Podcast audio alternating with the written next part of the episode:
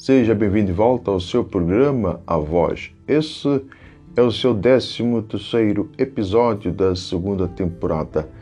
Vamos dar continuidade ao programa Transato em que estivemos abordando sobre a questão do lugar da nossa explanação, onde cada um de nós fomos destinados, criados para desencadearmos um propósito glorioso em que estaremos debruçando nesse podcast. Vamos então convidá-lo a ler Lucas capítulo 14 e no verso 17 em diante, então está escrito: E à hora da ceia mandou o seu servo dizer aos convidados: Vinde, que já tudo está preparado.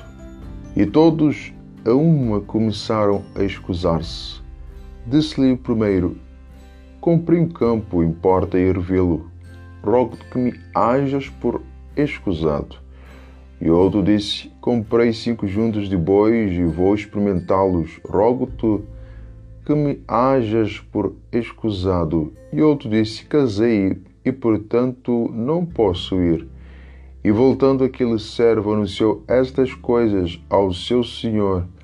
Então o pai de família, indignado, disse ao seu servo: Sai depressa pelas ruas e bairros da cidade e traz aqui os pobres e aleijados, e mancos e cegos.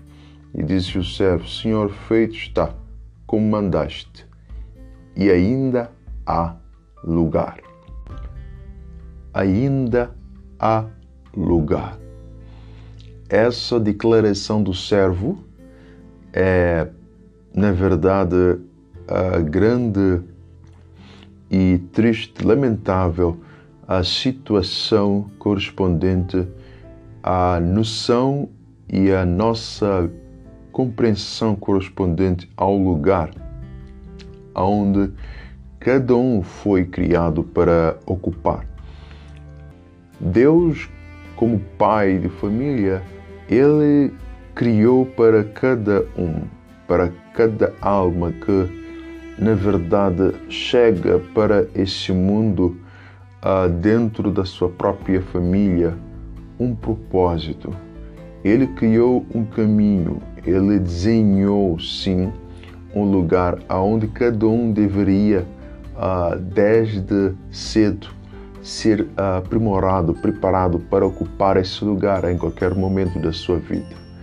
É, essa visão, na verdade, ela é crucial para esse tempo.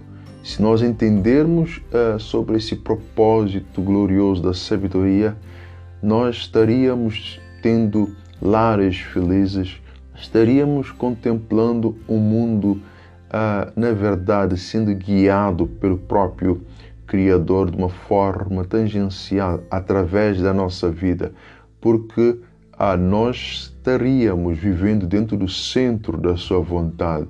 E, evidentemente, que Ele estará sim atuando através das nossas vidas. E poderíamos colher frutos gloriosos, porque esses frutos estariam sim sendo, ah, na verdade, gestacionados por meio do próprio Espírito. Não estaríamos gerando vidas como, ah, na verdade, é, meros clones da aparência de que são e, na verdade, não são discípulos do verdadeiro ah, Cristo. Porque o que se tem gerado, na verdade, em muitos lugares, no cristianismo atual, são meramente clones, não da imagem de Cristo, mas tristemente falo da imagem da primeira igreja. Estamos distante da própria pessoa de Cristo.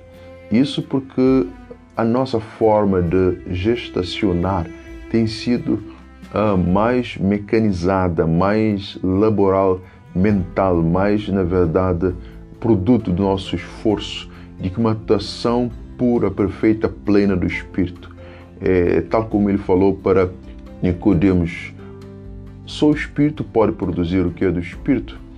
Então, a, a nossa preocupação deveria entender sobre esse assunto. E as pessoas não são, na verdade, a, a, a imagem clara que deveriam ser como seguidores de Cristo.